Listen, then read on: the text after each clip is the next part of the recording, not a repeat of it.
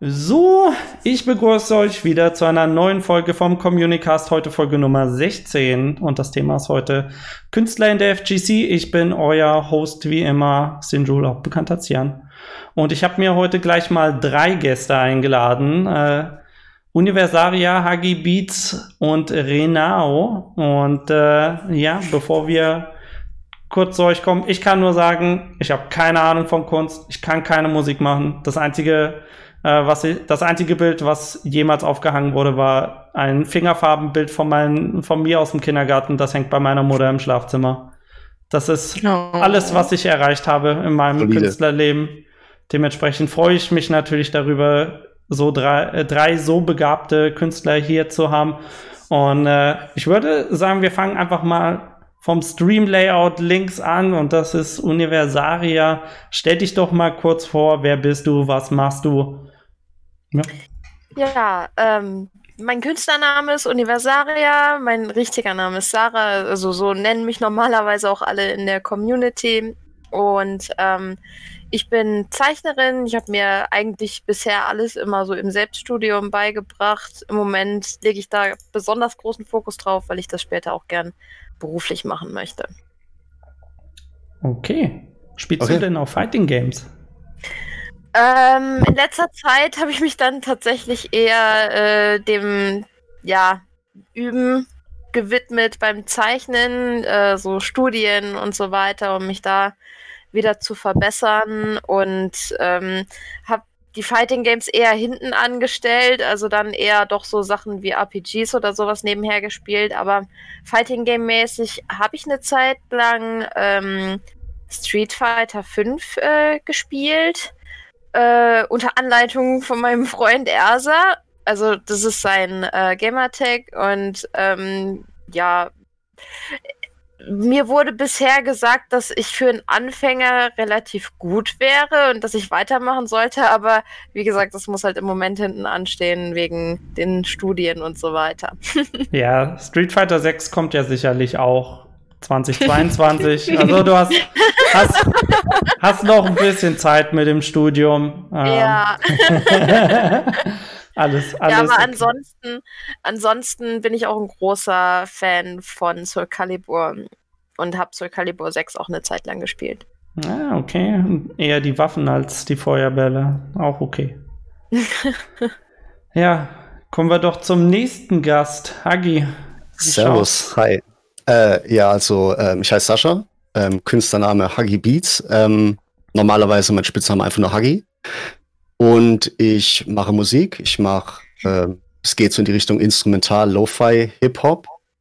Ähm, mit dem Konzept, dass ich halt meine Musik ähm, live on Stream produziere. Und alles, was ich dort dann live erstelle, wird dann immer dann als so Paket mit ein paar Songs hochgeladen und dann können das andere Streamer nutzen. Und ähm, ja, das ist so ein sehr, sehr zeitintensives Hobby. Macht zurzeit macht es ein bisschen schwierig, weil Fighting Games auch ein bisschen Zeit kosten, das zu lernen. Und ja, ähm, was, was spiele ich zum Beispiel? Ähm, ja, ich glaube, ich spiele hauptsächlich Street Fighter 5 derzeit. Ich bin ja gerade relativ frisch dabei, seit einem Dreivierteljahr oder so. Ja, kommt, glaube ich, in ein Dreivierteljahr.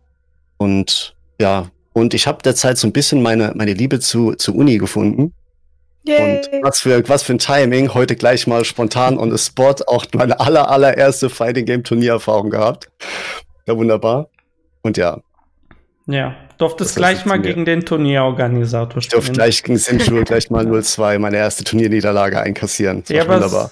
Es, es war schon mal besser als Ant. Also Ant spielt einen schlechteren Enkido. Kann ich dir schon mal sagen. Streaming beendet. So, ja, aber ist auch, ist auch cool. Also freut mich auf jeden Fall immer, wenn Leute, auch die neu in der Community sind, ähm, direkt. Oh, jetzt haben wir. Jetzt muss ich kurz. Oh. Die Cropping ist. Okay, okay, okay. Cropping, Cropping gefixt. Ähm, auf jeden Fall freut mich immer, wenn Leute, die auch neu in der Community sind, sich äh, direkt auch trauen, irgendwie so involviert zu sein, weil man kennt die Leute ja nicht und dann ist man mhm. so ein mhm. bisschen zurückhaltender. Äh, dementsprechend ja. ähm, finde ich auch dein Angebot ziemlich nice, dass man deine Musik eben auf dem Stream benutzen kann. Hatten wir ja auch eben im, im Standby noch Da hatten, hatten wir dein Lied Tiramisu. Irgendwie, ich, ich weiß nicht, Oh, du Tiramisu, benennst jetzt deine, wieder, wieder Hunger. Ja, du benennst deine Lieder, äh, deine Donuts-Lieder Ja. irgendwie alle nach, nach Essen. Aber das Genau, kannst du ich vielleicht bin- auch gleich erklären, warum. Genau. Ähm, kommen wir doch noch mal schnell zum dritten Gast, Renao oder Rena, Renaao. Wahrscheinlich soll es Ja. japanisch ausgesprochen werden. So ein bisschen, glaube ich schon. Also ich bin, also mich kennt man in der Community, glaube ich, schon eher als Lisa äh, oder als Chip Have Fun, mein Gamertag. Äh, der Name Renau ist halt für mein Künstlerprofil jetzt, das ich erst neulich erstellt hat. Also ich bin da eigentlich recht neu dabei, weil ich studiere Kunst und möchte Kunstlehrerin werden und so das private, so Fanart zeichnen und so ist bei mir in den letzten Jahren sehr in den Hintergrund gerückt. Damit habe ich eigentlich angefangen, Kunst zu machen, aber dann habe ich Kunst in der Schule intensiv gemacht und dann auch im Studium und ähm, genau habe da halt mich damit eher befasst und habe mir aber neulich gesagt, ich möchte da wieder mehr machen in dem Bereich und habe mir endlich mein Künstlerprofil erstellt, obwohl ich das bestimmt schon seit Jahren machen wollte. Genau.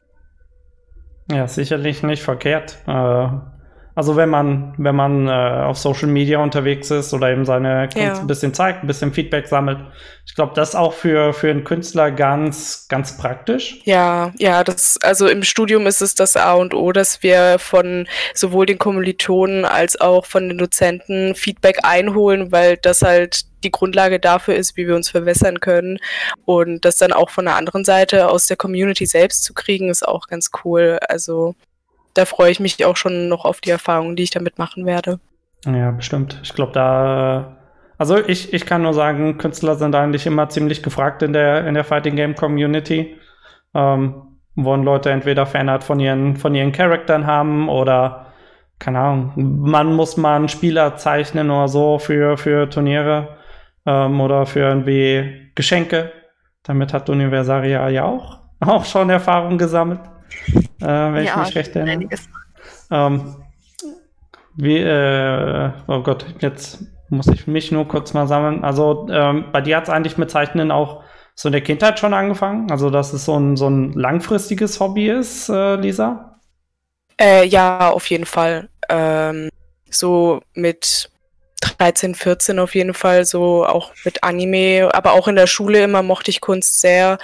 Ähm, genau, und wollte ich das halt auch einfach selber das machen, was ich im Kopf habe, das so zu Papier zu bringen, so Posen und Sachen. Ich fand das immer voll interessant. Ähm, ja, ich glaube, ich habe noch nicht erwähnt, was ich überhaupt spiele. Ist mir gerade aufgefallen. Ja. Ähm, und zwar, also mein Haupt-Fighting-Game ist äh, Under Night in, Inbirth Exhalate Clear. Das, was Huggy heute im Turnier gespielt hat. Ähm, tolles, tolles Turnier, tolle Spiele. Habe ich die ganze Zeit schön zugeschaut. Meine Hitbox ist leider gestern kaputt gegangen, deswegen habe ich nicht teilgenommen. Ah, ja, okay. Äh, ja. Und sonst ähm, komme ich ursprünglich so ein bisschen aus der League of Legends Ecke, bin dann irgendwie in Fighting Games gerutscht und äh, jetzt bin ich hier und äh, habe angefangen, sämtliche Final Fantasy Teile zu spielen, weil ich das in meinem Leben noch nicht getan habe. Oh. Jetzt Zeit. Genau. Hey, wieso denn alle Teile außer 6 und 9 braucht man noch gar nichts anderes spielen? Der Rest ist doch eh überbewertet. Lustig, die habe ich tatsächlich noch gar nicht gespielt. Ich äh, habe 10, 10, 2 und jetzt bin ich bei 13. Und Okay. Crystal Chronicles. Lass, lass lieber Thema wechseln. Ich lese den Chat Ja. und ich sehe schon, äh, Chat. ich sehe schon, der, der, der Chat rastet aus. Der Hot Take hier. Ja, ja, was, was ist das beste Final Fantasy? Oh je, die, oh je. das ist eine Frage, die wir heute, Das ist ein eigenes Thema. das ist eine Frage, die wir heute nicht beantworten werden. Hagi, wie sieht's denn bei dir aus? Ähm, hast, also, ich, ich habe ja deine, deine Musik schon ein bisschen angehört auch. Ähm, Mhm. Und äh, ich weiß gar nicht, wann, wann hast du angefangen, die, die zu uploaden? Ähm, zu uploaden. Tatsächlich erst vor zwei Jahren.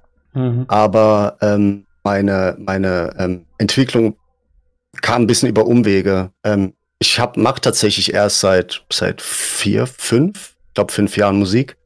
Ähm, hab's aus dem Nichts heraus angefangen. Ähm, ich habe meiner Frau halt, oder meine damalige Freundin, jetzt Frau, immer erzählt, dass ich immer voll toll fände, mal sowas zu können, so Beats produzieren und so. Ich bin so ja, mit Hip-Hop groß geworden, fand es immer super. Da hat sie einfach gesagt, ja, mach doch. Fang, kauf dir doch einfach mal so eine, so eine Beatmaschine, probier einfach mal.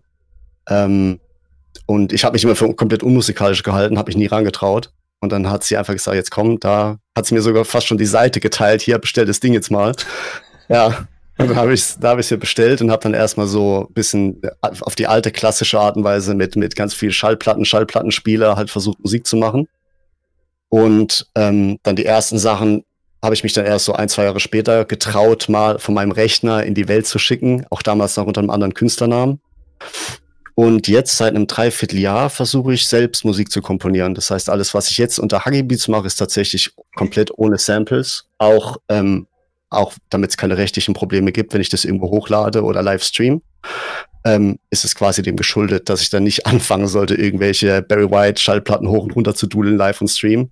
Und ja, und jetzt die Sachen, die jetzt hochgeladen wurden, die ähm, sind seit, glaube ich, Anfang des Jahres hochgeladen, unter meinem jetzigen Künstler-Account, genau der alte Katalog ist nur für ein paar ausgewählte Leute noch, äh, noch zu haben, aber den habe ich von den meisten Plattformen mittlerweile entfernt. Einfach wegen rechtlichen Gründen, oder was? Genau, was war früher, meinst so, ähm, auf Soundcloud gibt's, gibt's glaube ich, noch ein paar alte Lieder oder sowas, aber sobald es auf Spotify und so weiter geht, wollte ich halt einfach gerne meinen kompletten Account komplett clean haben. Genau, habe dort eben meine ganzen alten Künstlersachen entfernt und unter dem neuen Künstlernamen dann alles, meine neuen Sachen hochgeladen, genau. Jo, ja, äh, also es ist eigentlich, ich muss, ich muss sagen, äh, es ist ziemlich überraschend, dass du es, ich sag mal, so kurz noch machst. Äh, weil ähm, ja. ich, ich kenne es einfach von, von anderen Leuten, da ist es so, ja, ich zeichne, seitdem ich klein bin oder ähm, oh, ich hatte schon immer irgendwie Interesse an Musik und ich kenne ich kenn das irgendwie, der typische Producer, das ist irgendein Typ, der hat in der Kindheit Piano gelernt oder Klavier. Genau, ja. Und irgendwie alle Produzenten, irgendwie alle erfolgreichen Produzenten sind so, ja, ich habe irgendwie Piano gelernt und dann habe ich Musik gemacht und jetzt drucke ich irgendwie massig ja. Geld, weil ich kann Piano spielen. nee, aber es ist tatsächlich so, ich bin, ich, ich war furchtbar, schlechte Musikunterricht in der Schule. Ähm, ich habe Musiktheorie damals nicht verstanden. Ich habe nie ein Musikinstrument gelernt in meiner ganzen Kindheit. Ich kann bis heute also ich habe einmal versucht, mir selbst ein bisschen Bass beizubringen. Es hat tatsächlich einigermaßen funktioniert, aber äh, Musiktheorie habe ich tatsächlich erst so in den letzten ein, zwei Jahren selbst gelernt, so über YouTube und ähm, irgendwelche so Wissenskanäle, Foren oder sowas. Und ja, ich glaube, das war dem geschuldet, weil ich mir zu lange habe einreden lassen. Ich werde zu unmusikalisch und könnte das nicht, weil ich habe, wenn man nie ein Instrument gelernt hat, kommt Leute sagen, so, ja, wie willst du denn jetzt irgendwie selbst Musik machen, das und nie, du kannst keine Noten lesen und gar nichts. Mhm. Und das, äh, dann ist natürlich auch die Hemmschwelle, wenn man dann schon so an die, auf die 30 zugeht, dann doch mal damit quer einzusteigen, war da doch schon ein bisschen groß. Aber ich habe mir gedacht, naja, was soll ich machen? Irgendwann muss man es einfach mal probieren. Zur Not hätte ich das Ding halt wieder verkauft, ne? Ja. Aber zumindest mal probieren und mal einfach anfangen. Ja, man sieht eben, äh, ein alter Hund lernt doch noch neue Tricks. Also. Ja, am zu, am zu geht das. Am zu geht das. Ja, wie, wie sieht es denn bei dir aus, Sarah? Äh, bist du auch das typische, ich zeichne seit meiner Kindheit äh, ja. Künstlerprofil? Ja, ganz genau. bei mir ist das tatsächlich schon so. Ähm, bei mir äh, ist es in der Familie sehr, ja, vertreten mit dem Zeichnen. Meine Mutter zeichnet, meine, ja, wobei mittlerweile nicht mehr so viel, aber ähm, mein Opa hat gezeichnet und meine Oma halt alles so mütterlicherseits, väterlicherseits war eher so dieses technische Zeichnen. Aber ich habe früher immer sehr viel mit meiner Mutter zusammen gemalt und ähm, daher kam wohl auch einfach diese Leidenschaft dazu. Ich habe früher immer Tiere mit ihr gemalt und ähm, ich habe wohl irgendwie mit zwei Jahren äh, schon angefangen. Jetzt habe ich blöderweise nicht das Bild hier. Mein erstes ähm, Bild, was meine Mutter auch aufgehoben hat. Äh, sieht ganz witzig aus, habe ich meinen Papa beim Rauchen gemalt. da war ich noch zwei, so fast drei Jahre alt. Und es war halt früher so, ich habe wirklich jeden Tag mit Zeichnen verbracht. Also ich kann mich nicht daran erinnern, dass es irgendwie einen Tag gegeben hat, wo ich das nicht gemacht hätte. Im Kindergarten war es dann auch immer so, alle haben immer gefragt, ja, Sarah, kannst du mir was malen oder so. Und das ging dann halt noch bis in die Schulzeit rein. Also mich hat das eigentlich schon so mein Leben lang begleitet, durch gute und durch schlechte Zeiten. Und ähm, hat mich auch ähm, ja so in der Entwicklung sehr weit gebracht eigentlich. Ich habe durchs Zeichnen sehr viele Dinge verarbeiten können und ähm, ja, das ist halt auch einer der Gründe, weshalb ich mir eigentlich schon früh in den Kopf gesetzt habe, das mal beruflich zu machen. Und äh, habe deswegen auch eine Ausbildung gemacht äh, zur gestaltungstechnischen Assistentin. Es ist im Prinzip das gleiche wie ein Mediengestalter. Ähm, das war mir aber irgendwie nicht, nicht kreativ und nicht frei genug. Also es ist alles sehr vorgegeben, es ist alles in Boxen und ähm, man hat nicht so viele organische Formen, wo man jetzt wirklich komplett freihand sagen kann, okay, das ist auch wirklich Kunst, ne? Und, und man kann sich ausleben. Das geht im Gestalterischen natürlich auch, aber man ist viel eingeschränkter. Und das eigentlich egal, wo man hinsieht, ob das jetzt für eine Zeitschrift ist oder ein Logo ja. oder eine Verpackung. Ähm, da ist man eigentlich eher noch am freisten, wenn man jetzt, sage ich mal, äh, 3D oder 2D-Animationen macht. Das hatten wir teilweise auch in der Ausbildung. Aber dann musst du halt auch an das richtige Studio geraten. Also äh, das ist nicht so einfach, da äh, durch Mediengestaltung dann auch wirklich in diesen äh, Bereich der organischen Kunst zu kommen und nicht in diesen konstruierten Bereich mit Formen und so weiter. Also es ist halt alles sehr, naja, mir jedenfalls nicht genug gewesen und ähm, habe dann äh, irgendwann so gedacht, ja, ich versuch's mal mit Erzieher, weil da kann ich ja auch zeichnen mit den Kindern.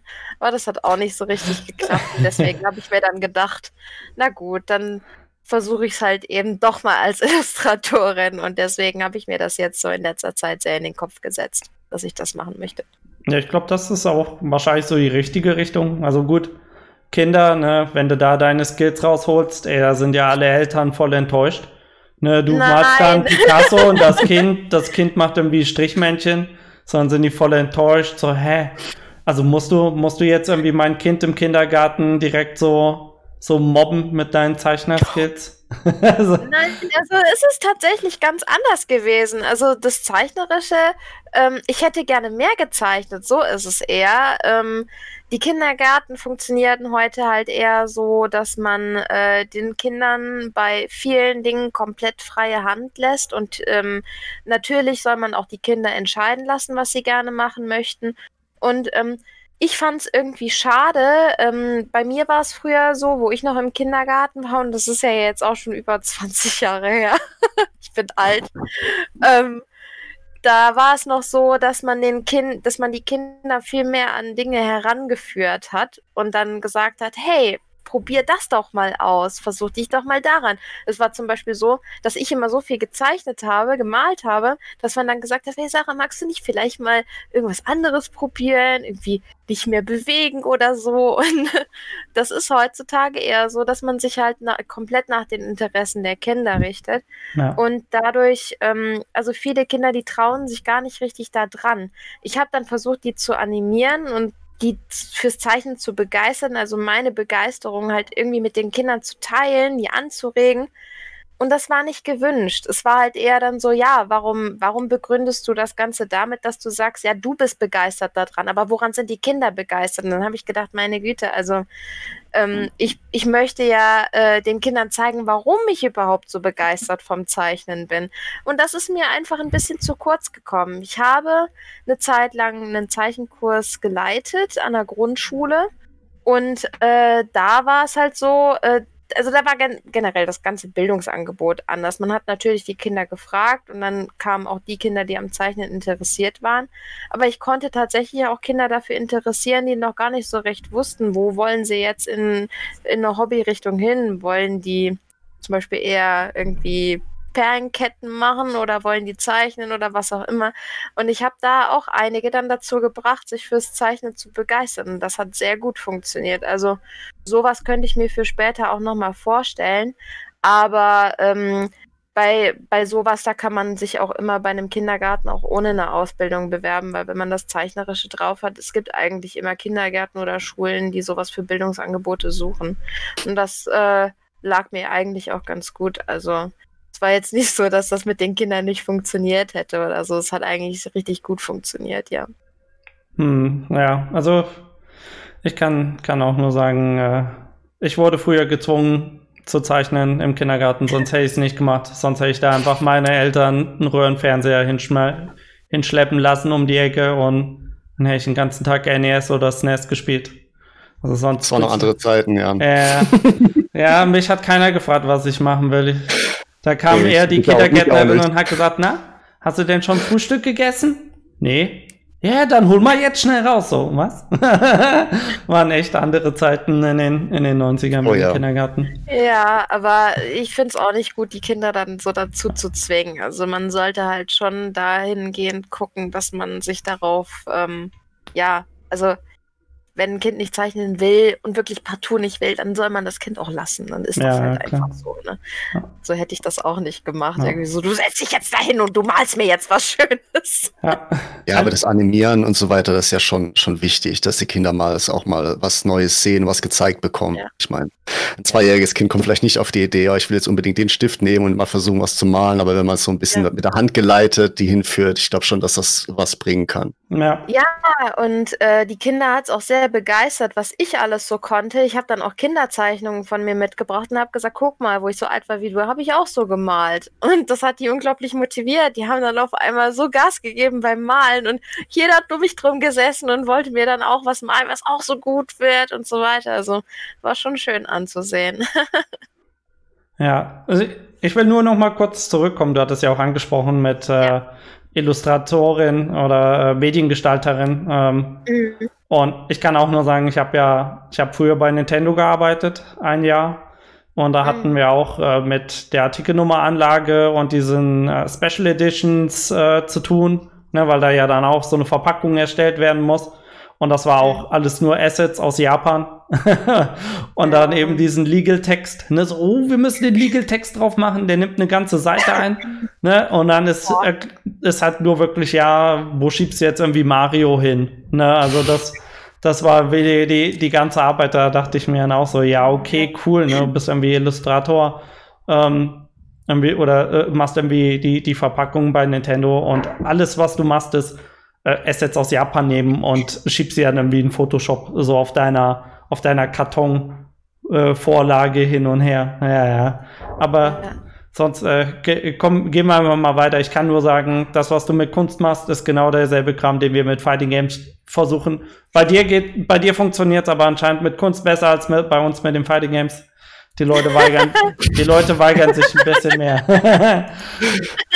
ja, wo, wo wir aber bei dem Punkt sind, ne? Also Sarah und Lisa haben schon gesagt, wie sie zu Fighting Games gekommen sind. Äh, die wurden durch andere Leute äh, dazu gezwungen. Ja, no. Sascha. Ja. ja, Sascha, wie sieht's denn bei dir aus? Hä? Wie bist du denn, wie bist du denn in der Fighting Game Community gelandet? Hat dich auch jemand angeschwimmt?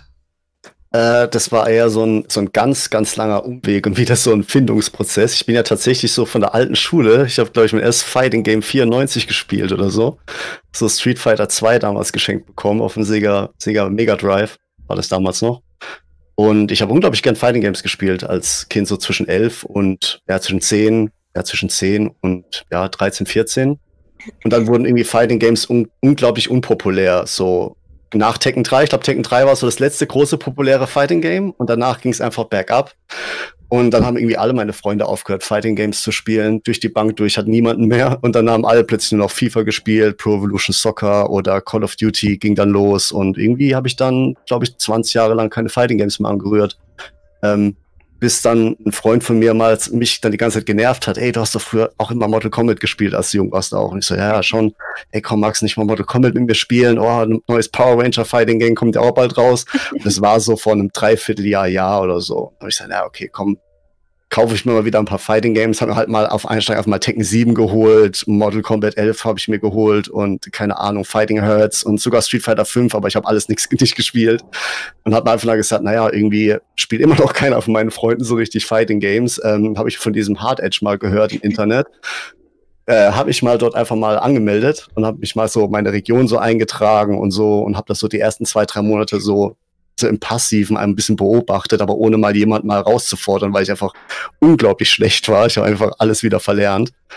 Ähm, ja, bis so, bis so ein gewisser Dive dann auf mich zugekommen ist und hat mich angehauen, so, ey, du, du bist aus Baden-Württemberg, oder? Ja, und dann bin ich dann ähm, so um diese Baden-Württemberg FGC äh, hineingezogen worden und dort haben dann Leute wie 100 auf mich gewartet, Cube, Lionheart, Dorner, die ganzen, die ganze Mannschaft dort, Antic und ja, und die haben mich dann so ein bisschen an die Hand genommen und dann, das war so meine erste Berührungspunkte mit so richtig Community-Mitgliedern und die haben mir dann quasi Fighting Games beigebracht.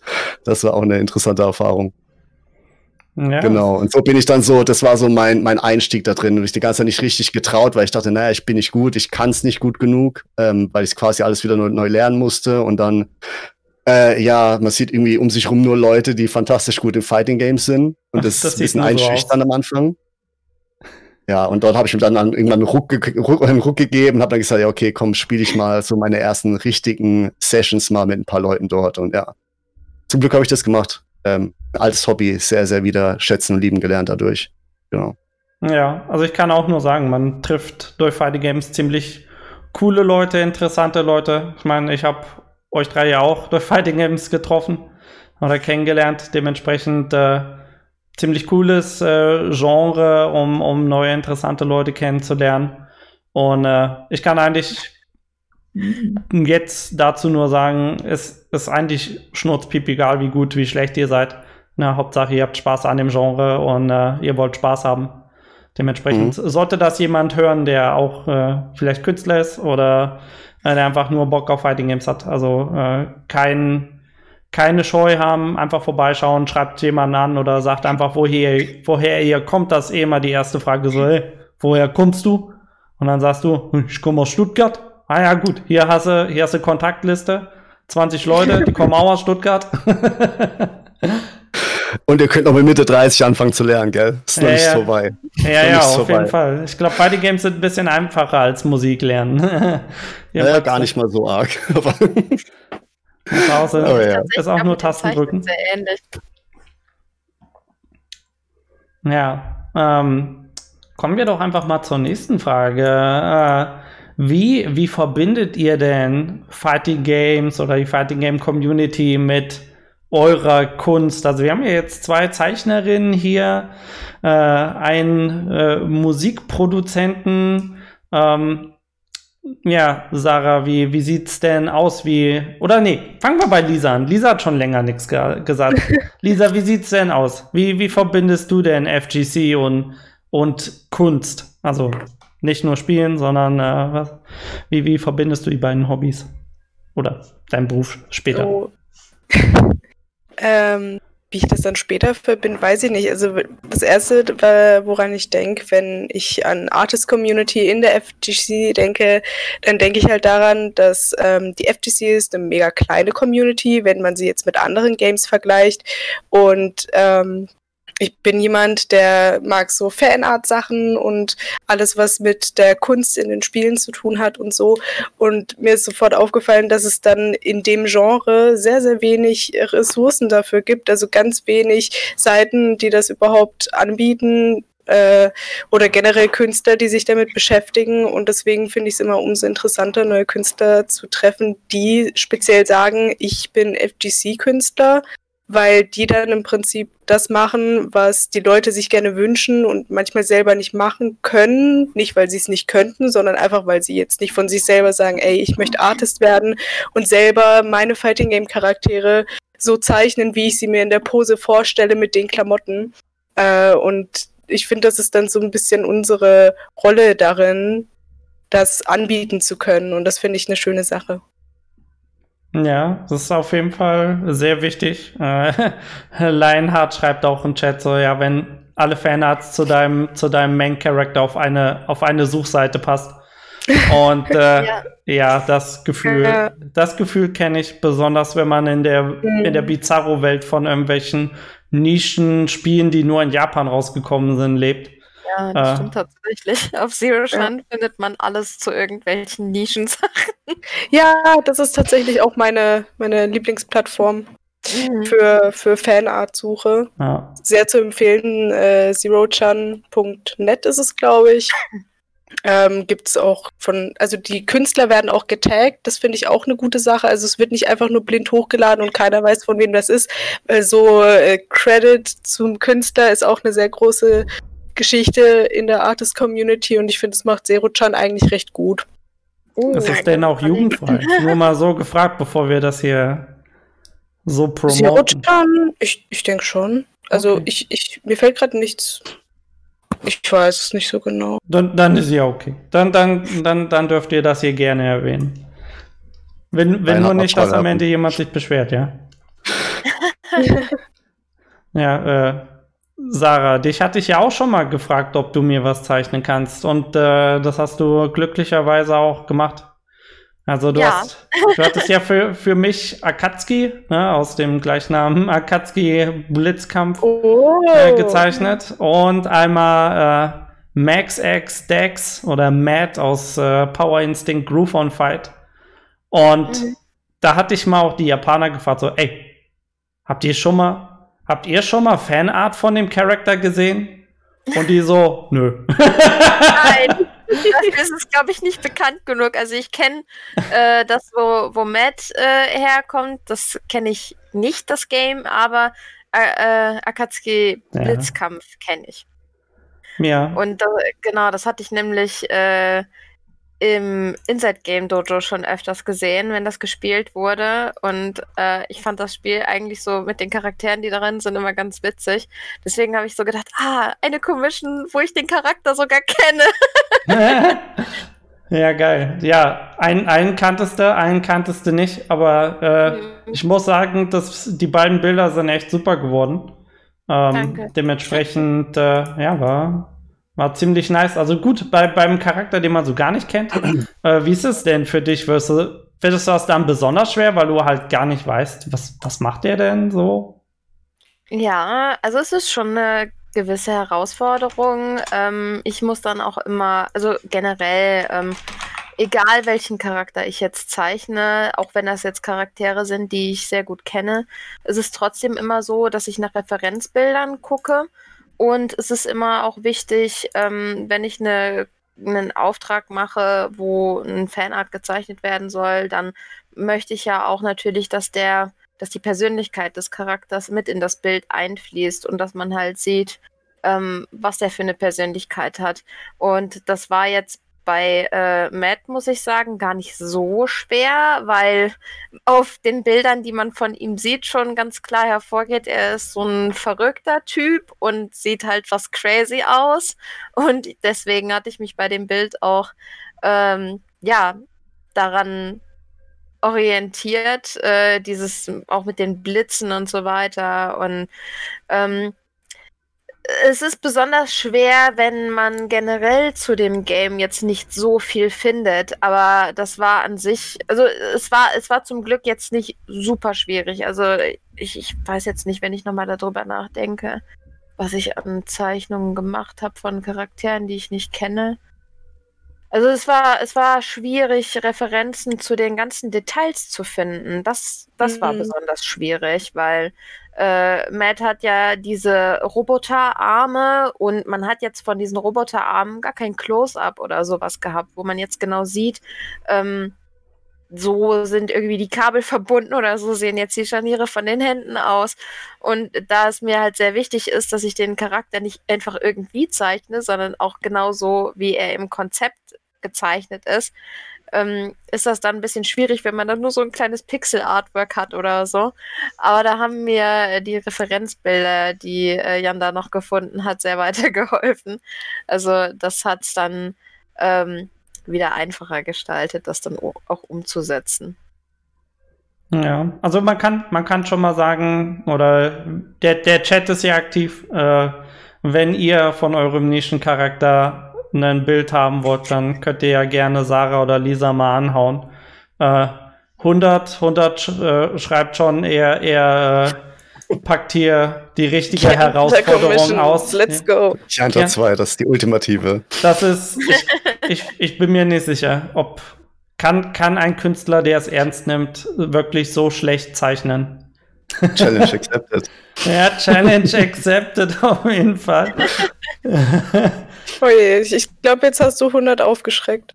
Ja, ach, Jetzt, jetzt will es erst recht, jetzt will es wissen. ja, ja, komm halt her, ne? Ich muss ja nicht zeichnen. Oder, wobei, nee, sorry, schreibt nicht Sarah, schreibt nicht Lisa an. Jonas, schreibt mich an. Ich kann so schlecht zeichnen. Preis gebe ich dir dann in Direktnachrichten. Haben wir uns auch schon vorhin gedacht, so, dass wir eigentlich hätten daraus einen Artist-Stream machen sollen und das ist das große Making-of von Hashtag Sinju Art. Ja, ich habe ja. Ich hab schon mal überlegt, ne, so, so ein Ich at Work Stream zu machen am Wochenende, weil ich ja auch für, für To Be Community immer ganz viele Grafiken machen muss. Und äh, ja, da können wir ja einfach mal, könnt, könnten wir mal schauen. Ne? Dann mhm. machen wir mal einen Zeichner-Stream. Wir geben uns eine Stunde Zeit. Wir müssen zeichnen und dann vergleichen wir einfach mal. Ne? Wer hat denn am schönsten gezeichnet? Ey, sorry, ne? Also Lionheart habe ich heute schon mal im Hilda Mirror besiegt. Ne? Ich spiele das Spiel so gut wie gar nicht. Ja, also, äh, ne, wenn, also ihr müsst nicht, ihr dürft aber nicht weinen, wenn ihr verliert. Ne? Also wenn ich am schönsten zeichne, dann müsst ihr müsst ihr das aber auch akzeptieren. Nee, egal. egal, trifft, trifft man mal nicht zu hart ab. So, wir haben jetzt über Zeichnen gesprochen. Äh, Hagi, hattest du denn schon die, die Gelegenheit, deine Musik so ein bisschen in der, in der Fighting Game Community einzubringen? Ich weiß nur, ich habe dich mal gefragt, ob du für Challenger 2 ein Intro machen konntest. Genau. Aber ähm, ja. tatsächlich relativ relativ wenig. Ähm, wie gesagt, ich glaube, ich glaube, in ähm, ein, zwei Streams bin ich mal gelaufen.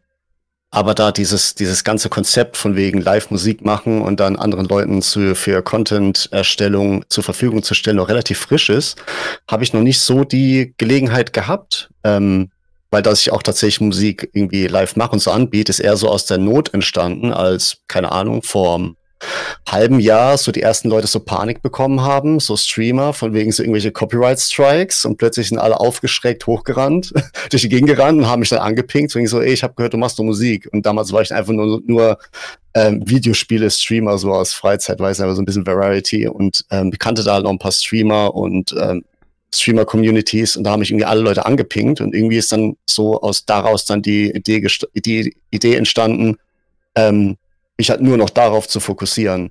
Und es haben so die ersten normalen Streamer angefangen, meine Musik zu benutzen. Und da ich sehe, dass auch mittlerweile relativ viele Fighting Game Spiele auch so ihre eigenen Twitch, äh, äh, Twitch-Channels haben und so, ähm, habe ich da definitiv Interesse, auch dort ein bisschen beizusteuern. Und aber das dauert einfach Zeit, Networking und alles, dass man die Leute mal kennt und so. Ähm, da ist alles noch relativ frisch ist, aber ist ja noch Zeit, ne? Kann ja noch alles werden. Bin ja auch selbst noch so sehr frisch in der FGC, deswegen. Genau. Das denke ich nur ein bisschen Frage der Zeit. Ja, denke ich auch. Na, also ich, ich, ich muss ja sagen, deine Musik ist perfekt für den Standby, äh, für Standby-Bild. Ne, oder so oh, ein bisschen yeah. im Hintergrund. Ne, oder also Intro, du, ja. Wenn du irgendwie vielleicht sagst so, hey, komm, wir setzen uns mal hin und wir analysieren jetzt einfach mal ganz gechillt äh, ein Video Ne, wie Match-Video, wo du jetzt nicht sagst, okay, wir brauchen jetzt den, den mega krassen Sound, weil sonst, gut, während du Fighting Games spielst oder streamst, ist dann, äh, ist halt immer, ja, du hast das Spiel, ne, du hast, du hast die Musik vom Spiel, du hast den Ton vom Spiel, ne, die Geräusche. Mhm. Und ähm, dementsprechend hast du eigentlich recht wenig Gelegenheit, irgendwie Musik einzubauen. Ähm, ja. Aber ähm, ich kenne es eigentlich auch von, von anderen Streamern so, die machen dann eben den Stream so 20 Minuten vorher an nehmen wir die am Timer und lassen dann eben Musik laufen. Und äh, ich glaube, da im, im, im Moment äh, machst du ja, äh, ich, ich sage jetzt einfach mal eher langsame Musik. Ähm, ja, genau. Und dementsprechend ist es eigentlich so perfekt, ähm, um das, um das auch so in, ja, vor dem Stream oder nach dem Stream laufen zu lassen. Und äh, ja, also alle, die, die zuschauen oder dann später äh, das auf YouTube gucken oder äh, vielleicht als Audio-Podcast anhören, ähm, ihr könnt, äh, soweit ich das äh, noch weiß, äh, könnt ihr gerne die, die Musik von Hagi benutzen ähm, für, genau. eure, für eure Streams, damit ihr nicht von Twitch gebannt werdet, weil ihr wieder äh, irgendwelche Musik im Hintergrund laufen hattet, die ihr hättet nicht im Hintergrund laufen lassen sollen. Das war tatsächlich so, am Anfang habe ich nur auf Anfrage halt irgendwelche Intros oder sowas gemacht, so Einzelarbeiten. Habe dann festgestellt, so irgendwie ist das ganz schön viel Arbeit und Aufwand. Also habe ich dann lieber gedacht, naja, lass doch lieber einfach die Musik direkt im, im Stream machen, lass die Leute zugucken und dann am Ende darf es halt einfach jeder benutzen. Klar haben die Leute dann nicht mehr so ihre eigenen Exklusivtitel. Wenn sie wollen, können sie das natürlich auch haben, aber so habe ich dann so meine Bibliothek aufbauen können und äh, die Leute können sich einfach bedienen. Normalerweise, glaube ich, die meisten Streamer, die es benutzen, sind halt solche ähm, typischen Aufbauspiele-Streamer, sowas wie Factorio oder sowas, Automation, wo halt einfach generell die Musik nicht so präsent ist. In FGC oder Fighting Games generell sind ja die Soundtracks ja, stehen auch so ein bisschen im Mittelpunkt des Ganzen und gehört einfach mit zum Spielerlebnis mit dazu. Ähm, deswegen auf sowas wie Intros oder Zwischenbreaks und so weiter können alle gerne meine Musik nutzen. Die ist extra dafür hochgeladen und da, dass die Leute das machen können. Ja, dann äh, kommen wir doch mal zur nächsten Frage. Ich habe mir so, so, so, ein paar Fragen aufgeschrieben. Ne? Wir haben jetzt drüber gesprochen. Äh, wie, wie habt ihr angefangen? Wie seid ihr so in die Fighting Game Community gekommen und wie ihr das Ganze so verbindet? Und ähm, ich habe mir auch aufgeschrieben, ähm, ob ihr, also ob, ob ihr generell Interesse hättet, äh, mal auf dem Fighting Game Event zum Beispiel was zu machen oder ob ihr da schon mal was gemacht habt und äh, was euch da so wichtig ist. Und ich weiß zum Beispiel, äh, Sarah war schon mit einem Stand auf äh, dem einen oder anderen Fighting Game Event. Ich glaube, war es bisher nur Fight Club oder warst du schon mal auf einem anderen Event? Es war bisher leider nur Fight Club. Es wäre dieses Jahr sehr viel geplant gewesen äh, Richtung äh, ja, Künstlerstand auf anderen Turnieren, aber wir wissen ja alle, was dieses Jahr passiert ist. und deswegen ging das halt leider nicht. Ich war eigentlich schon letztes Jahr im Dezember sehr gehypt drauf, ähm, auf das ganze Jahr was alles so anstand, geplant war und so weiter. Also es war sehr viel auch generell mit äh, Anime-Manga-Conventions ähm, geplant und das ist halt alles ins Wasser gefallen. Das Einzige, wo ich jetzt dieses Jahr dran teilnehmen konnte, war ein Livestream von der Hanami, also von einer Anime-Manga-Convention, die normalerweise in Ludwigshafen stattfindet. Ja, aber ähm, mehr hat es dieses Jahr conventionmäßig äh, nicht gegeben, wo ich jetzt auch mit ähm, dem Künstlerstand vertreten gewesen wäre. Aber äh, ich fange mal damit an, wie das überhaupt äh, mit, dem, mit dem Stand auf Fight Club so zustande gekommen ist. Also äh, eigentlich hängt das auch mit ähm, ja, damit zusammen, wie ich überhaupt in die Fighting Game Community reingekommen bin. Es war halt sowieso schon so, ähm, wo ich Ersa kennengelernt habe, 2016. Ähm, da war er schon so langsam dabei, in die Fighting Game Community reinzukommen. Er hat Street Fighter gespielt und ähm, ich habe halt immer zugeschaut. Ich habe immer gerne so die Matches analysiert und so weiter. Das mache ich auch heute immer noch. Das finde ich immer sehr spannend. Ähm, und weil ich halt, ja, schon immer gezeichnet habe und wir durchs Zeichnen damals auch ins Gespräch gekommen sind, ähm, fing er dann irgendwann auf einmal damit an, so, hey, hast du eigentlich deine Bilder mal so in der Fighting Game Community gezeigt? Weil ich habe manchmal dann halt auch so seine Lieblingscharaktere gezeichnet, hier wie Laura oder Poison. Und ähm, dann hatte er halt gemeint, ich glaube, ich schicke die jetzt mal in Hard Edge rein. Und dann hatte er sie, glaube ich, zuerst dem Erfasser geschickt. Und der hat dann halt gemeint, boah, voll gut. Und ich glaube, das muss ich mal dem Dash und dem Padau sagen. Und die beiden, die organisieren ja Fight Club. Und wir sind dann in eine Gruppe gegangen und da äh, haben wir dann so darüber geredet und dann, hey, hast du vielleicht schon mal überlegt, irgendwie einen Stand oder sowas auf einem Turnier zu haben? Und ich war erstmal so überrumpelt und habe gedacht, oh Gott, was, ein Stand auf einem Turnier? Das hat doch noch gar kein Zeichner irgendwie hier in Europa gehabt. Das ist ja eigentlich eher üblich so äh, bei den amerikanischen Turnieren oder in Japan, dass es dann sogar eine ganze Zeichnermeile gibt. Also eigentlich wie man das hier auf den Anime- und Manga-Conventions gewohnt ist. Und ähm, dann wurde das eigentlich alles relativ schnell abgewickelt. Also das war irgendwie im Juni oder so, wo das dann beschlossen wurde, dass ich dann einen Stand haben darf. Und ähm, dann ging es Richtung August. Genau, damals war ja der Fight Club noch im August. Dieses Jahr wäre Oktober gewesen, aber äh, 2018 war das. Und da hatte ich dann halt meinen ersten Künstlerstand, bin auch kurz davor dann das erste Mal in Hard Edge reingekommen. Und äh, da konnte ich ja teilweise schon so ein bisschen die Community kennenlernen, aber so richtig war dann halt auch erst auf dem Event selbst. Und ich habe so wahnsinnig viel Spaß gehabt. Das war einfach der Wahnsinn. Also da so einen Stand zu haben, wo die Leute gucken kommen. Äh, ich habe richtig viele Aufträge vor Ort bekommen, wo ich dann äh, die Charaktere, die Lieblingscharaktere oder Mains von den Leuten zeichnen durfte. Und ähm, also die ganz, das ganze Feedback, was ich so bekommen habe, war eigentlich durchweg positiv. Es war echt eine unglaubliche Erfahrung. Ich bin da immer noch sehr, sehr stolz drauf, dass ich das alles machen konnte und freue mich total, dass mein Freund da auf diese Idee gekommen ist. Also ich selber hätte mich, glaube ich, das niemals getraut, so eine Zeichnung reinzuschicken, hätte auch niemals gedacht, dass sowas zustande kommen könnte. Und ich war dann ähm, letztes Jahr äh, im August dann das zweite Mal auf dem Fight Club, wo ich dann auch ein wesentlich besseres Angebot hatte, weil das war ja alles sehr kurzfristig im ersten Jahr. Und ähm, habe dann auch so Anhänger verkauft von Blanca, Chun-Li und von ähm, Kemi. Und habe dann halt auch wieder, also das meiste, was weggegangen ist, waren halt wieder die Auftragszeichnungen. Und dadurch bin ich dann auch in Kontakt so äh, online mit vielen Leuten gekommen, unter anderem ja auch mit dir. Und ähm, habe tatsächlich, wenn ich jetzt mal so überlege, was Zeichner angeht, nicht so viele kennengelernt in der Fighting Game Community. Also die halt wirklich auch ein fester Bestandteil der Fighting Game Community sind und nicht einfach nur so casual nebenher mal zocken oder sich damit beschäftigen. Ich meine, nicht jeder zockt dann halt auch, aber ähm, es gibt tatsächlich sehr, sehr wenige. Es wurde ja eben auch schon von dieser erwähnt, dass es in der Fighting Game Community wirklich wenige äh, Zeichner gibt und auch wenige, ähm, ja, wenige Leute, die, die dann halt Artworks irgendwie dazu machen, dass das halt wirklich noch eine Nische ist. Generell jetzt so mal auf die ganze Künstler-Community überhaupt gesehen. Ja.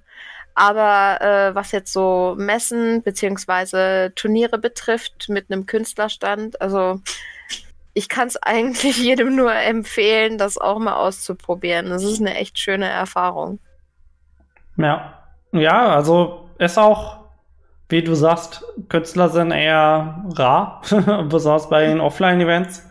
Na, es ist halt, ich glaube, das, das Schwierige ist so ein bisschen Fighting Games, äh, ja, wie Lisa auch gesagt hat, sind halt im Moment noch so Nische. Ne, mhm. Und deswegen, ich glaube, trauen sich auch, also A, es kennt kaum jemand. Ne, also, wie willst du irgendwo hingehen, wenn du es nie, wenn du es nicht, nicht kennst? Ne, also erstmal müssen wir da irgendwie ein bisschen, bisschen mehr ähm, in die Breite gehen, ne, dass Leute uns wahrnehmen. Und ähm, B, ich glaube, dann ist halt auch noch so das Ding, äh, es gibt halt viele Anime- und Manga-Conventions und da, die haben wahrscheinlich dann halt mehr den, den, äh, die Prio bei den meisten Künstlern. Ja, das Aber ist tatsächlich. Ähm, es wäre natürlich super mega nice, wenn wir mehr Künstler auf, auf Fighting Game Events äh, haben könnten. Mhm. Gut, im Moment gibt es keine Fighting Game Events, ne, aber ja. ähm, ich glaube, das hat auch für, wie, wie du sagst, ne, für die, die Spieler nehmen das richtig gut an, die, die finden das interessant und ähm, ich glaube, es ist halt auch äh, wenn du mehrere Künstler hast, die haben ja auch unterschiedliche Stile, ne? Und dementsprechend hast du dann halt auch ein bisschen Auswahl. Und in deinem Fall muss man eben auch sagen, ähm, den Stand, den du hattest, du hast ja auf Papier gezeichnet. Na, also das war jetzt nicht so, du hast da gesessen irgendwie mit deinem Tablet ähm, und deinem PC und hast dann den Leuten irgendwie was in Photoshop zusammengeklimpert, äh, sondern du hast denen dann halt ein, halt ein Unikat auf Papier oder war immer Papier, ne, gezeichnet? Ich habe immer Originale dann auch verkauft, beziehungsweise halt auf Auftrag vor Ort dann gezeichnet, ja. So ähm, digitale Zeichnungen mache ich auf Auftrag eigentlich nur von zu Hause aus. Hm. Ja, was ist, also, ähm, ich frage einfach mal Lisa, ne? Du hattest ja wahrscheinlich hm. keinen Künstlerstand. Ähm, Nein. Aber wäre das für dich generell irgendwie interessant oder würdest du äh, als jemand, der sehr gerne spielt. Bist, bist du auch so eine Person, die, die sagt so, ja, ich liebe Zeichnen, aber ich will doch auf dem Fighting Game Event lieber zocken? Das ist echt eine mega schwierige Frage. Als du damals für das äh, Hessen-Crash, das eigentlich hätte stattfinden sollen dieses Jahr, auch ausgerufen hast nach Artists für eine potenzielle Artist-Alley, da habe ich es mir halt auch echt überlegt, aber ich habe halt, glaube ich, noch keine Grundlage dafür. Und wie du schon meinst, ich bin halt auch als Zockerin dabei sozusagen. Also ich bin halt auch an dem Spielen an sich interessiert und nicht nur an dem Artist sein und ich glaube, da die Balance zu finden und da nicht nur einen Schwerpunkt zu setzen, ist mega, mega schwierig. Ich glaube, das ist auch so ein sehr großes Problem, das ich zurzeit habe, äh, ist, weil ich nicht so wirklich weiß, was, wo ich jetzt meine ganze Energie reinstecken will, weil man hat halt nur 24 Stunden am Tag und wenn man dann so viele Interessen hat mit äh, 2000 verschiedenen Spielen, die noch im Backlog sind und ähm, dann eigentlich noch künstlerisch kreativ sein, ist halt schwierig. Aber an sich hätte ich mega Interesse, das mal gemacht zu haben, auf jeden Fall und vielleicht das auch mal wirklich als einen Fokus zu sehen an irgendeinem Punkt in meinem Leben. Aber jetzt bin ich halt gerade so mitten im Studium, das nimmt mich auch voll ein. Ist schwierig. Ja, ist ja, ja. kein Problem, bis dein Studium durch ist. Äh, bis da, also bis du mit dem Studium fertig bist, vielleicht ist dann Corona auch mal vorbei. Ne? also dann im Moment, im Moment äh, geht ja eh noch nicht so viel. Ne? Also über, äh, ich sag mal, einen Tisch auf dem auf einem Event. Ja, können wir nächstes Jahr im Sommer nochmal drüber sprechen, so in dem Dreh. Hm. Ähm, ich glaube im Moment, na, also wird nichts Großes gehen. Ich glaube, bei ja. klar, Leute würden sich auch freuen, wenn da 50 Leute, 50 Spieler sind und äh, jemand zeichnet. Ich glaube, da sind trotzdem alle happy. Ähm, aber, also ich, ich kann nur sagen, ne, Hessen Crash zum Beispiel, äh, kannst du auch, auch halb halb machen, ne, wenn du irgendwie da ein Turnier ja. spielst. Naja, bist du halt nicht also, am Platz ähm, sondern zockst halt. Und, äh, ja, dann, ja, ich setze dann, setz dann Roy hin und der zeichnet in der Zeit. Ja, genau, einfach, einfach, einfach eine Perücke, Perücke aufgesetzt. Ja. Yeah. So, und dann. Hab äh, genug. Ja, kann, der kann ja so ein bisschen Bob Ross was machen. Ne, vielleicht gibt's einen Pinsel und so eine Staffel. Uh. Und äh, dann, dann malt er dir Happy Little Combo Drops oder sowas. Ja. Aber ich, ich äh, habe auf jeden Fall Interesse daran, das zu machen. Ich finde, was auch schwierig ist, gerade wenn man richtig neu dabei ist. Also wie gesagt, ich habe meinen Artist-Account erst neulich erstellt. Also zu dem Zeitpunkt, als ich es mir überlegt hatte, das mit diesem Zeichnerstand bei Hessen Crash, da hatte ich noch nicht mal einen Artist-Account. Da habe ich auch noch nicht viele so Fanart-Artworks, einfach weil ich das ja nicht so als Fokus gesehen habe in den letzten Jahren wegen dem Studium. Und auch digital mache ich sehr wenig zurzeit, weil ich nicht so viel Zeit habe und dafür an meinem PC sitzen muss mit meinem Zeichentablett, weil ich noch nichts to go habe. So, wenn ich ein iPad hätte, würde ich es, glaube ich, echt öfter machen. Ähm, ja. ja. Ich habe halt das Problem, weil normalerweise, wenn man so einen Stand aufbaut, dann will man den dann ja auch irgendwo schmücken mit den Artworks, die man gemacht hat, weil du du promotest dich damit ja auch selber. Du willst ja, die Kunden wollen ja auch sehen, was du machst, was für einen Stil du hast und auch irgendwo ein Sortiment vor Augen haben. Und wenn du mich jetzt da auf den linken Stuhl setzt, so, ja, ich zeichne euren Charakter, aber ich weiß noch nicht, wie das aussehen wird. ähm, ich hätte mir das sehr seltsam vorgestellt. Deswegen, ich glaube, muss ich da erstmal eine Grundlage für schaffen, ähm, bevor man da wirklich äh, ernsthaft drüber sprechen kann, glaube ich. Auch von mir aus kannst du dich auch morgen schon hinsetzen, so in dem also, Ja, keine Ahnung. Ich finde, ich find, bei so einem Punkt ist halt, ich glaube, da muss man jetzt auch nicht so irgendwie die Scheu haben. Ne? Es ist halt immer irgendwann das erste Mal. Und ey, es kann halt nicht jeder irgendwie Picasso sein. Oder, äh, na gut, Picasso hat ein bisschen bizarr gemalt. Aber, ähm, keine Ahnung, was, was, was ist heute so der Standard? Ne, wie voll viele Leute gucken sich Sakimi-chan oder Sumi-Draws oder sowas an. Und mhm. äh, die machen halt ordentlich Butterfilter drauf ähm, ich glaube aber ein richtig nett äh, gezeichnetes, äh, also per Hand gezeichnetes Bild, ähm, so wie ich das jetzt von Sarah bekommen habe. Ich finde, das finde ich halt viel cooler als jetzt irgendwie so, so digital, das ist halt immer Massenprodukt. Ähm, aber ähm, ich ähm, wenn, eigentlich nicht mal sagen. Ähm, wenn ich mich da kurz einmischen Ja, ja, klar, ähm, Also das würde ich so nicht mal sagen, weil äh, man sagt immer, ja, von Hand gezeichnet oder digital, aber eigentlich ist es ja alles von Hand und es steckt auch in allen Mhm. Dingen genau die gleiche Arbeit drin.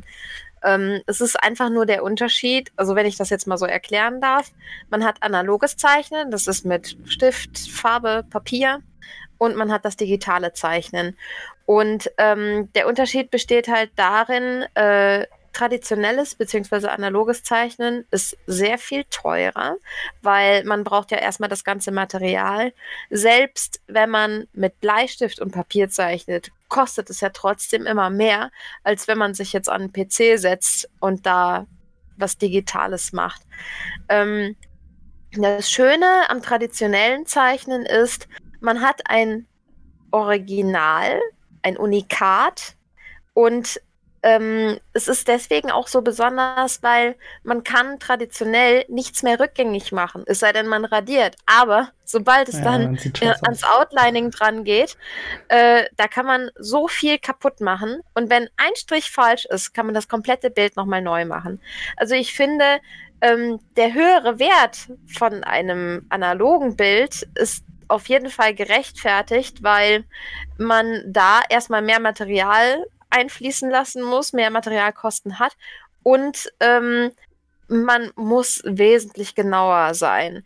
Also es ist äh, für mich jetzt zwar angenehmer als digitales Zeichnen, weil ich das schon mein Leben lang mache mit dem traditionellen Zeichnen, aber es ist trotzdem auch immer eine gewisse Anspannung dahinter. Ich zum Beispiel lege unglaublichen Wert darauf, wenn ich die Outlines mache, müssen die perfekt sein. Ja, ich bin ein extremer Perfektionist bei sowas. Und die müssen perfekt sein, sonst bin ich nicht zufrieden.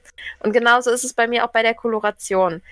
Ähm, man sagt ja auch immer so, ja, Buntstift kann man auch wegradieren, aber das ist nicht so. Es bleiben immer Reste übrig. Und ähm, bei Copic-Markern kann man zwar auch immer ausbessern. Das sind ja diese auf Alkohol ähm, ba basierenden äh, Marker und die weichen das Papier nicht durch. Das ist so jetzt der Vorteil gegenüber von, äh, von Markern auf Wasserbasis, sage ich jetzt mal.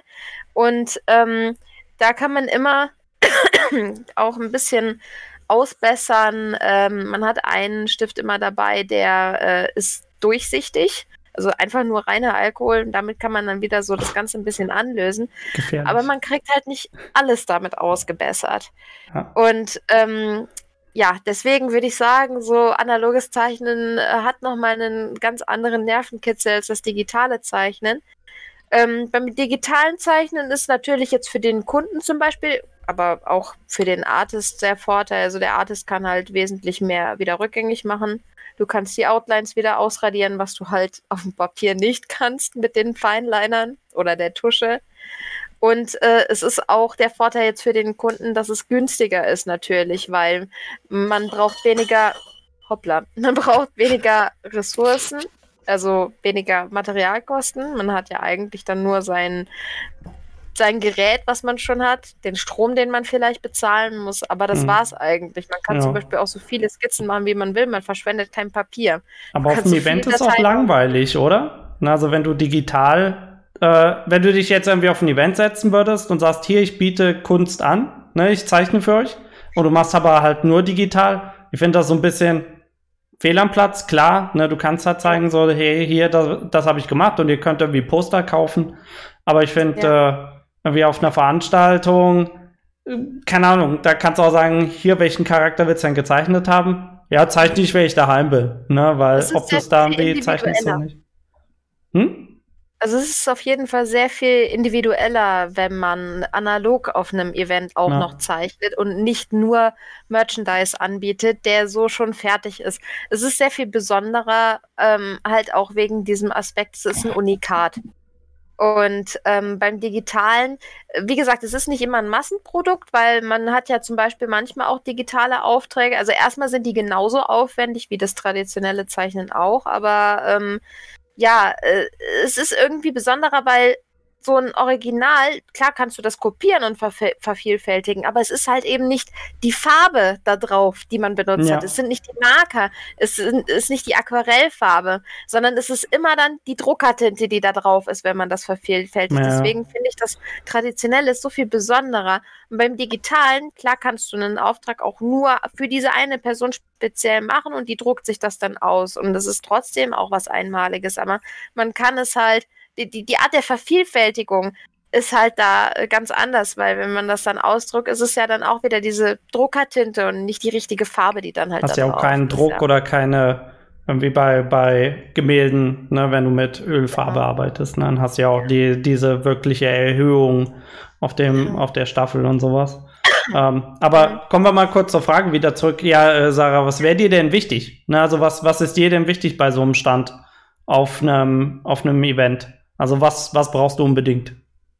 Ähm, also ich habe mich über die Jahre, da ich ja schon seit 2013 Messen besuche mit einem Zeichnerstand, äh, habe ich mir viel von anderen Zeichnern abgeschaut, die auch mit den Jahren sich immer weiterentwickelt haben, was Standpräsentation und so weiter angeht.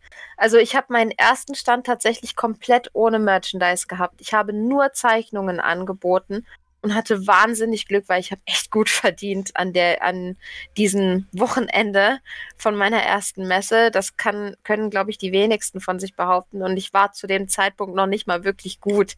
Also ich habe extrem viel Glück gehabt, weil ich einen Platz hatte, der wo wo mein Standnachbar sehr gut besucht war.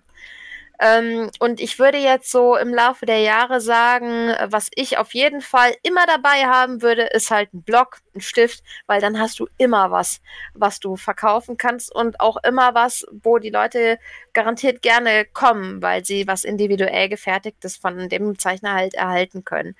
Ähm, aber ansonsten würde ich halt sagen, es ist, Entschuldigung, es ist sehr äh, wichtig, wie ja. der Stand präsentiert. Hm. und aufgebaut wird. Ähm, man hat eigentlich auf jeder Messe, und das habe ich auch auf die Turniere so jetzt übertragen, man hat auf jeder Messe immer eine Decke, mit der man den kompletten Tisch verdeckt. So ein nackter Tisch sieht halt sehr un ja, nicht wirklich einladend aus. Und deswegen habe ich da mittlerweile immer ähm, die Tischdecke. Ich habe meinen Tisch dann dekoriert. Äh, durch meinen Namen, meinen Künstlernamen Universalia, habe ich dann halt immer äh, so mit Sternendekorationen und sowas. Ich habe eine Sternentischdecke, die ich dann immer dabei habe und schmück den noch irgendwie schön. Und was ich mir auch gekauft habe, wo ich auch sagen muss, das zieht sehr viel Aufmerksamkeit auf sich, ist so ein Roll-Up-Display. Also das ist halt wie, wie so ein Wallscroll, kann man sagen. Das zieht man so auf, dann steckt man das mhm. fest. Das haben ja auch viele Profistände sowas mit einem mit einem Artwork halt drauf, was ich extra dafür gemacht habe. Ähm, dann habe ich ein Steckregal gekauft. Die kann man wirklich dann so stecken, wie man gerade lustig ist. Die kannst du über den Stand drüber bauen. Die kannst du als Säulen an der Seite aufbauen. Da kann man Poster drauf anbringen, Postkarten. Da kann man äh, so Schmuckständer oder sowas aufbauen. Also ich sage immer, Standpräsentation ist alles. Weil wenn der Stand nicht ordentlich präsentiert ist ähm, und das ganz egal, wie gut man ist, dann kommen die Leute einfach nicht. Man braucht einen Eyecatcher. Also das ist jetzt so das, wo ich sagen würde, das ist das A und O. Und äh, was sonst auf Ständen auch immer sehr gut weggeht, sind Anhänger, so Acrylglas-Anhänger, ähm, oder, also jetzt, die man sich ans Handy oder an den Schlüssel oder so dran machen kann und Sticker. Die gehen eigentlich immer gut weg. Poster würde ich jetzt sagen, eher weniger. Es gibt natürlich immer Leute, die sich Poster irgendwie einrahmen oder mhm. äh, einer, der bei mir gekauft hat, hat sich das Poster von Jury, was ich gemalt habe, unter einen Glastisch drunter gelegt. Das fand ich auch richtig cool. Ähm, Genau, und wo ich auch sehr stolz drauf bin, ist, dass Tyrant sich das Jury-Poster gekauft hat und sich bei, äh, bei seinem Stream in den Hintergrund gehangen hat. Das finde ich immer noch extrem cool. Da wusste ich ganz lange gar nichts von. Ja, also es gibt, wie gesagt, immer noch ein paar Leute, die mit Postern schmücken, aber so das, was am meisten weggeht, sind halt Sticker und Anhänger, gerade auf Turnieren, weil ähm, die Sticker, die kann man sich zum Beispiel auf den Fighting Stick draufkleben oder sowas. Also das ist zum Beispiel jetzt sowas, das würde ich auf einem Turnier immer empfehlen. Ja, ich, also ich, ich kenne es nur persönlich.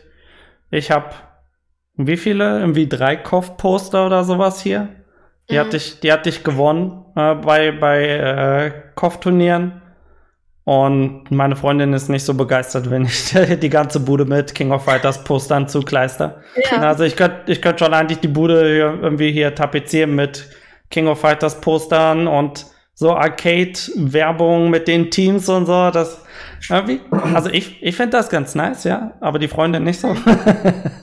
Dementsprechend, ja, die kleinen Sachen, die du irgendwie an, an Schlüsselanhänger machen, kannst du schon mal besser. Das, Witzige ist halt, dass auch eher po Postkarten als Poster gekauft werden, weil die kleiner sind und dann trotzdem das ganze Artwork drauf ist. Es ist dann zwar nicht so, dass man alle Details sehen kann, aber die Leute kaufen das lieber, weil sie das in einen Bilderrahmen einrahmen können. Und Mhm. so ein großes Poster nimmt halt unheimlich viel Platz weg. Dann haben die Ja.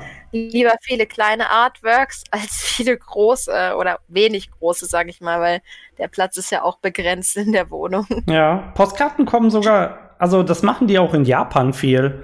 Äh, Ja. Ich habe mal ein, ein Postkartenset von Akatsuki und N1 bekommen, von, von dem äh, Entwickler. Ne, der hat dann immer für jedes Turnier gab es dann eine Special Edition Postkarte.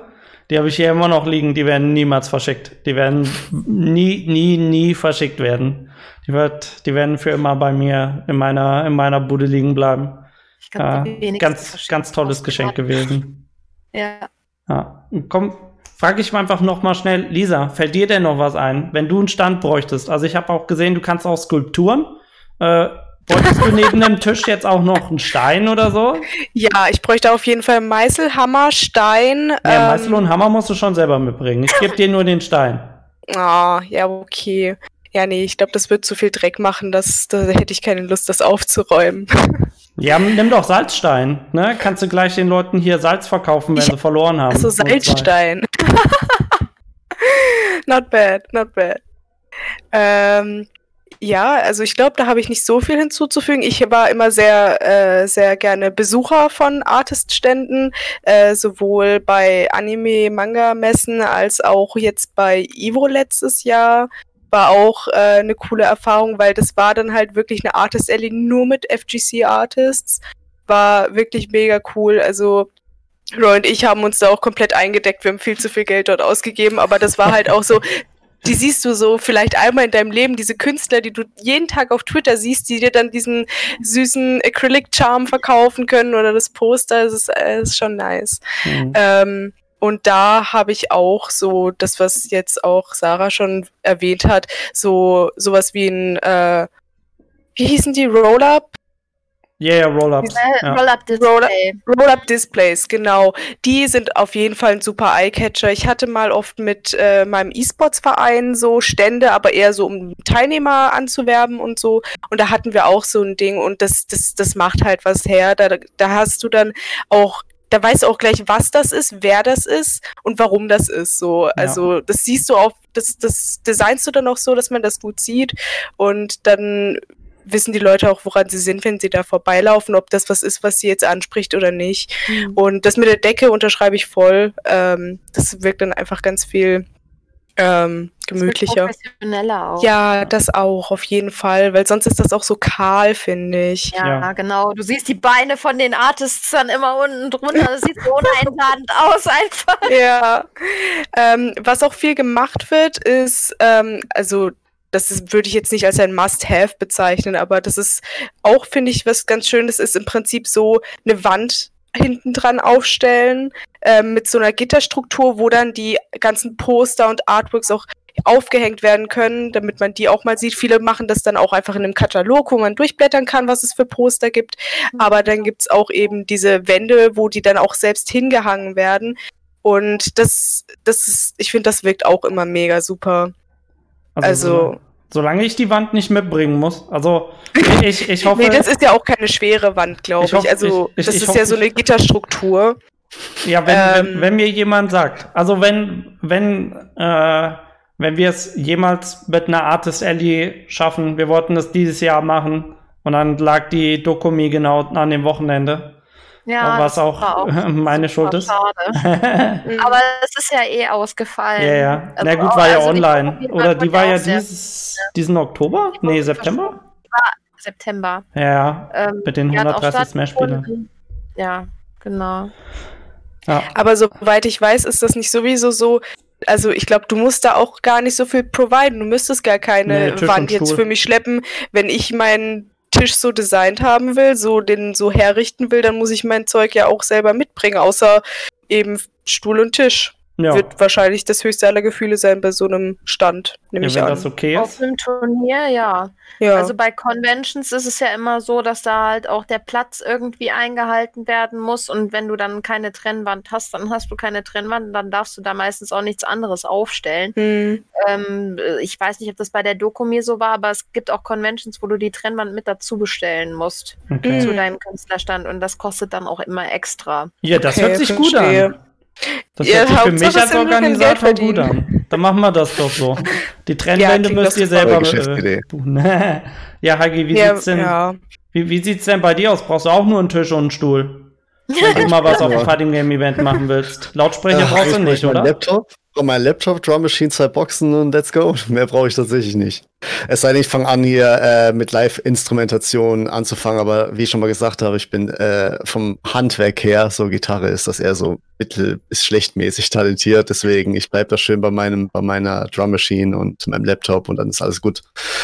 Genau, das ist ein kleines MIDI-Keyboard oder sowas. Okay, also. Mich überrascht, mich überrascht aber tatsächlich, wie wenig Leute es doch tatsächlich machen, so von der Erzählung. Ich war ja noch nie auf einem, auf einem Event. Mich überrascht so, dass es so wenig, so wenig Künstlerstände gibt. Und ich habe auch hier irgendwie gelesen, dass einer auch geschrieben hat, er kennt kaum Künstler. Ja. Ähm, ich glaube, das ist auch wahrscheinlich auch so eine, so ein Ding. Ähm, ich kenne es ja zumindest von mir selbst. Es, es ist sehr schwierig, als Künstler ähm, sich hinzustellen und live on the spot Kunst zu machen. Weil es häufig, ich glaube, es gibt ganz bestimmt ganz viele Zeichner, vielleicht auch ganz viele Leute, die Musik machen, musiktalentiert sind und so weiter. Aber diese, diese, diese Situation, dass man hat zig Augen drauf und jetzt muss das, das ein Take und das muss sitzen, das muss, das muss klappen. Da kannst du nicht irgendwie drei Stunden auf deinem Maschinchen rumdrücken und hoffen, dass danach was Brauchbares rauskommt, sondern das muss irgendwie funktionieren. Ähm, ich ich glaube, da muss man vielleicht auch mal den Leuten ein bisschen, bisschen Druck geben. Vielleicht muss man einfach, vielleicht müssen die Künstler selbst untereinander ein bisschen transparenter werden, dass man auch die Leute sehen, hey, da gibt's genug Leute, die machen das.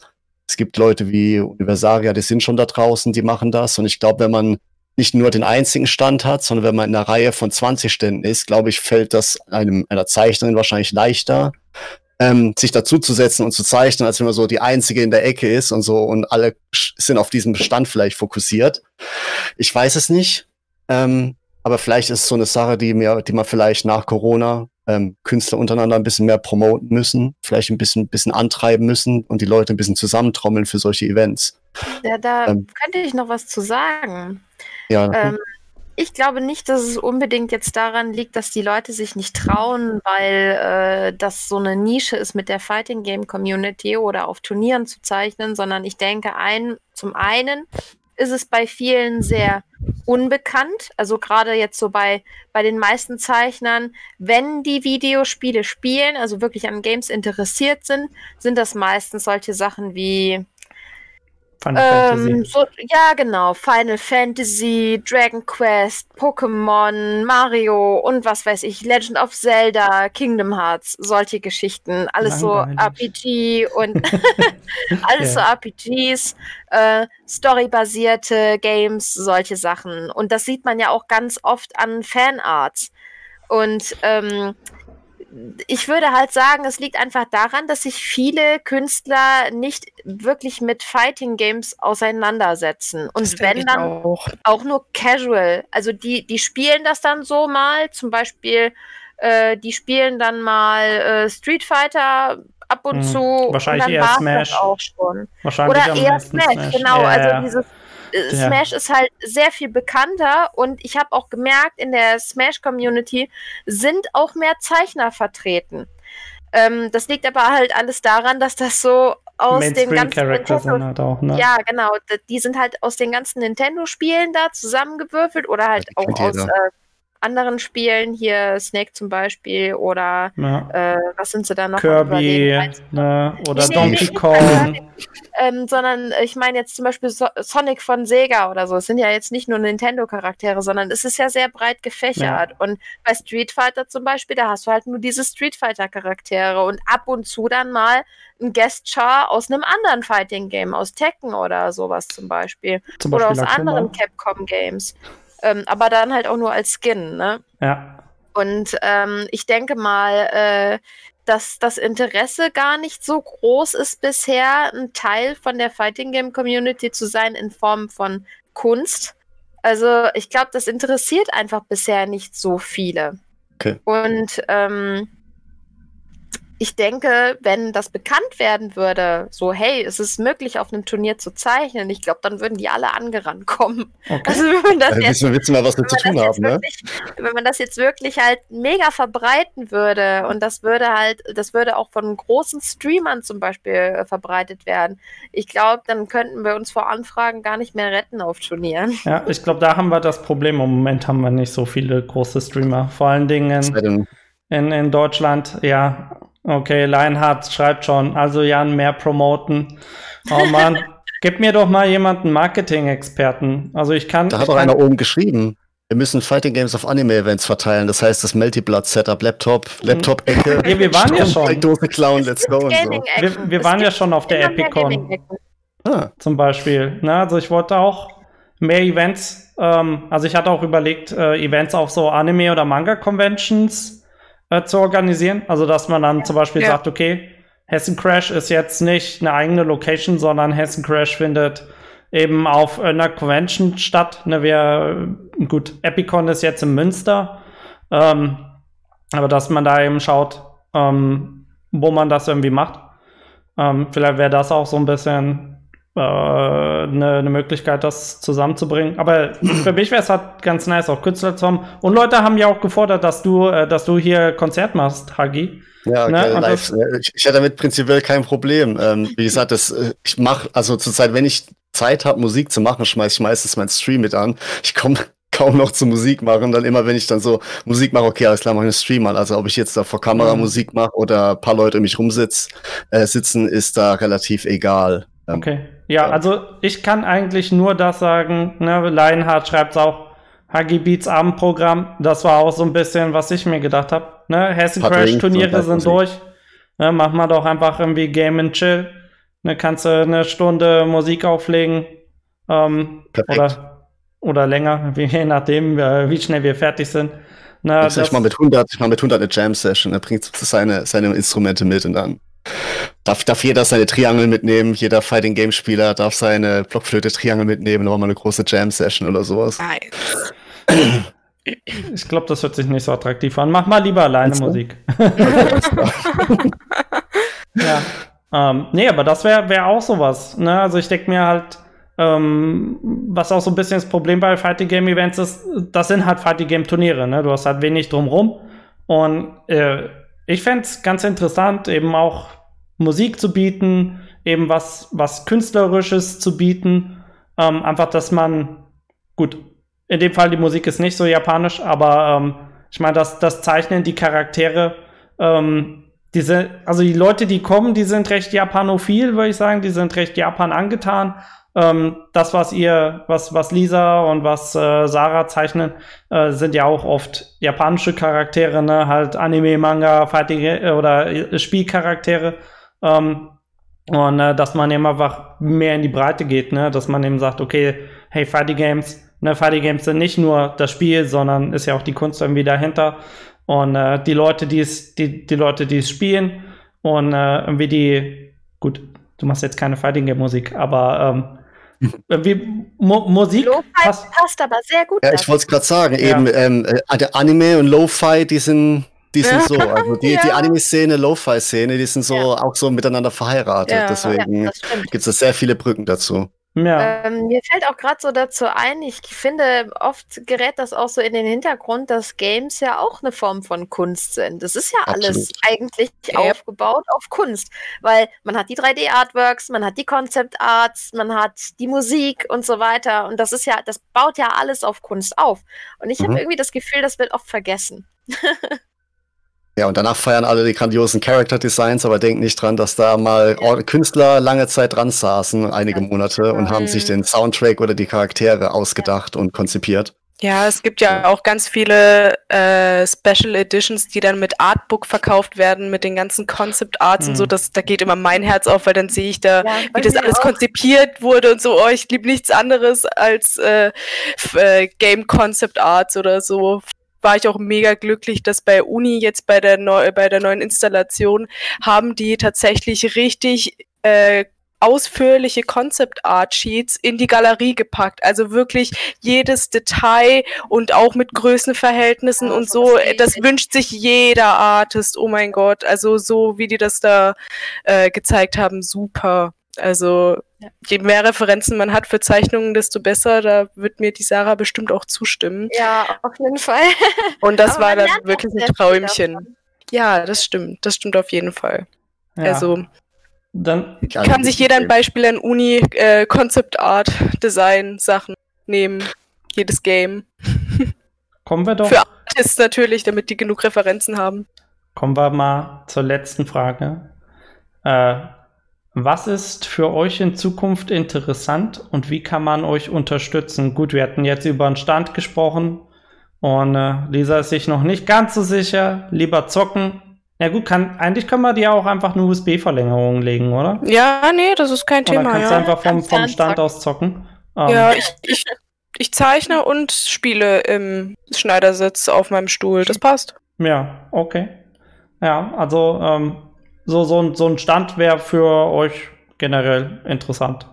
Ja, weil ich finde, das, das, das ist dann auch was Schönes für das Turnier, weil das die Atmosphäre nochmal ganz stark hebt, finde ich. Also dann ist das nicht nur dieses kompetitive Turnierfeeling, sondern auch dieses Community drumherum, was, finde ich, unglaublich dazu gehört. Ja, wie sieht's bei dir aus, Sarah? Du, du auch weiterhin Bock drauf? Oder willst, willst du noch mehr? Willst du auf dem Livestream lieber zeichnen? Ne, nicht nur, nicht nur Stand? Ja, theoretisch, ne? Ähm, Das machen mittlerweile unglaublich viele. Also ich bin bei einigen Künstlern mittlerweile da auf Twitch immer zu Gast und schaue dann mittags so beim Arbeiten zu, wie die super coole äh, entweder Mhm. Comic oder Artworks machen. Das ist schon ziemlich beliebt mittlerweile. Ja, Ja. das stimmt. Also ich bin auch teilweise äh, oder habe teilweise auch schon gestreamt. Ähm, mehr oder weniger regelmäßig, in letzter Zeit eher wieder nicht, weil mein Laptop das Zeitliche gesegnet hat im Juni.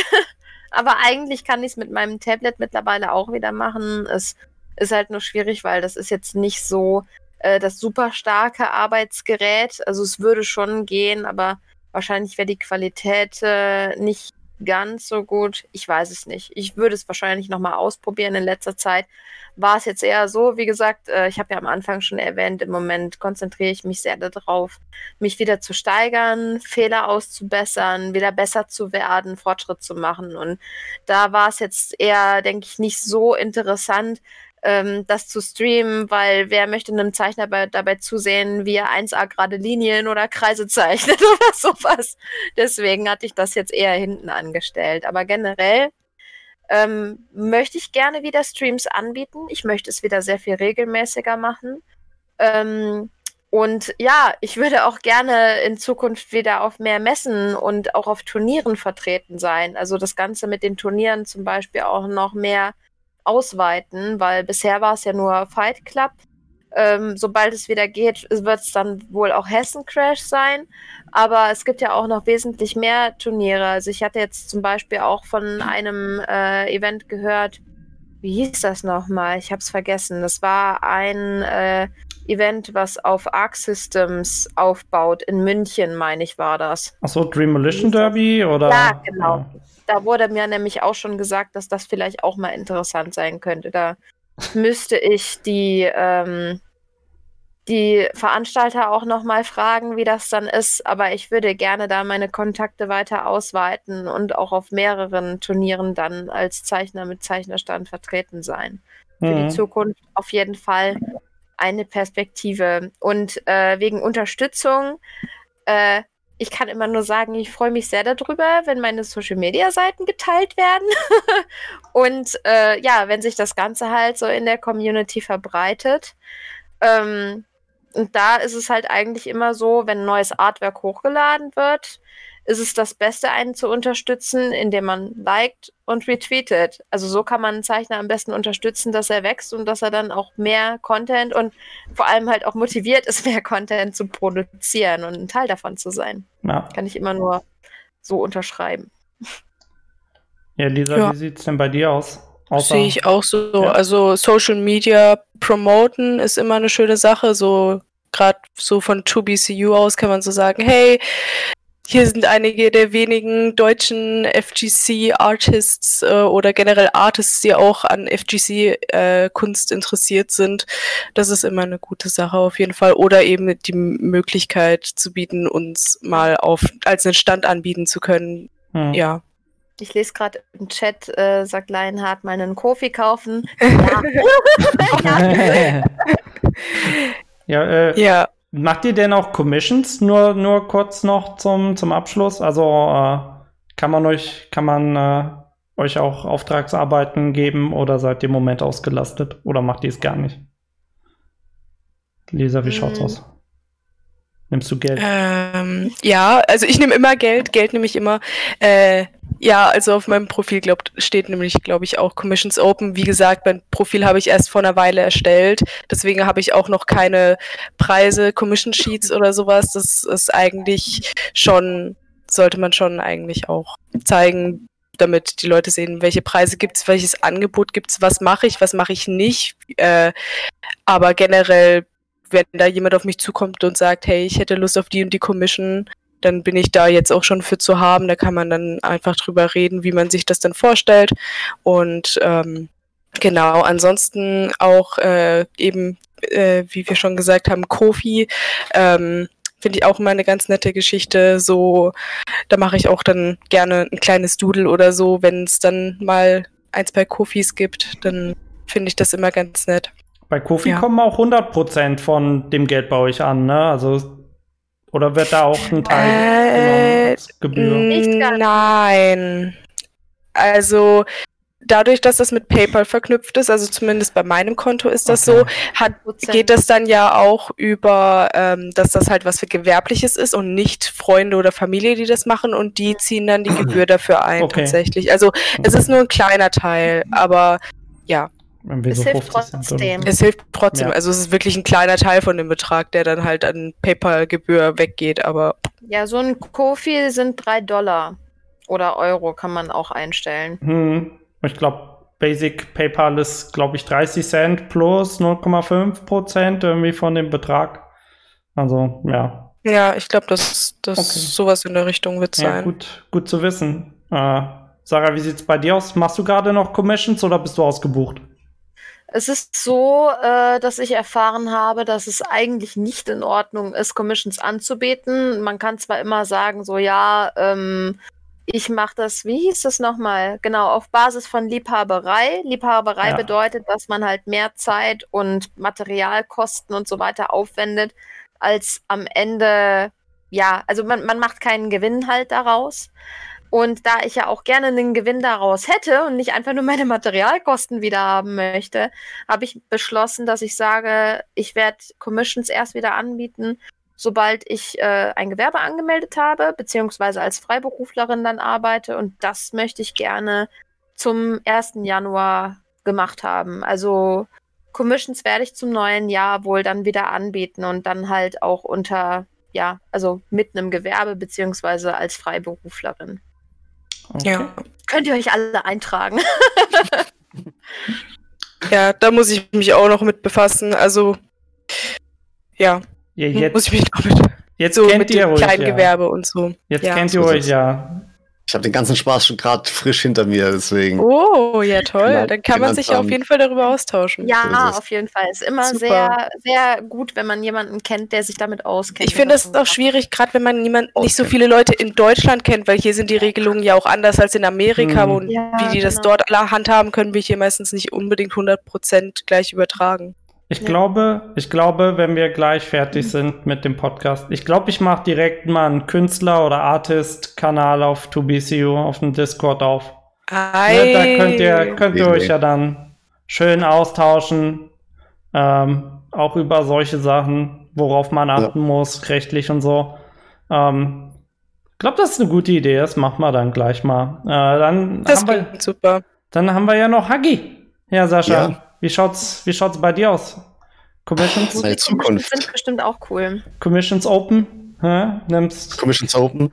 Ähm, meine Zukunft. Ja, ich glaube, ich werde einfach mein Ding gerade weiter durchziehen. Ist alles gerade so frisch im Laufen. Ähm, ich werde einfach meine, wöchentlich meine Musik machen, Musik machen, Musik machen, bis irgendwann meine Library platzt an, an Liedern und Alben, die ich hochgeladen habe.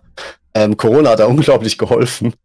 Ich habe, glaube ich, seit, seit Mai, glaube ich, oder April, Mai fünf Alben hochgeladen oder sowas. Ähm, das war halt einfach Homeoffice viel Zeit und so und dann ging das schon, so ohne soziale Kontakte und so.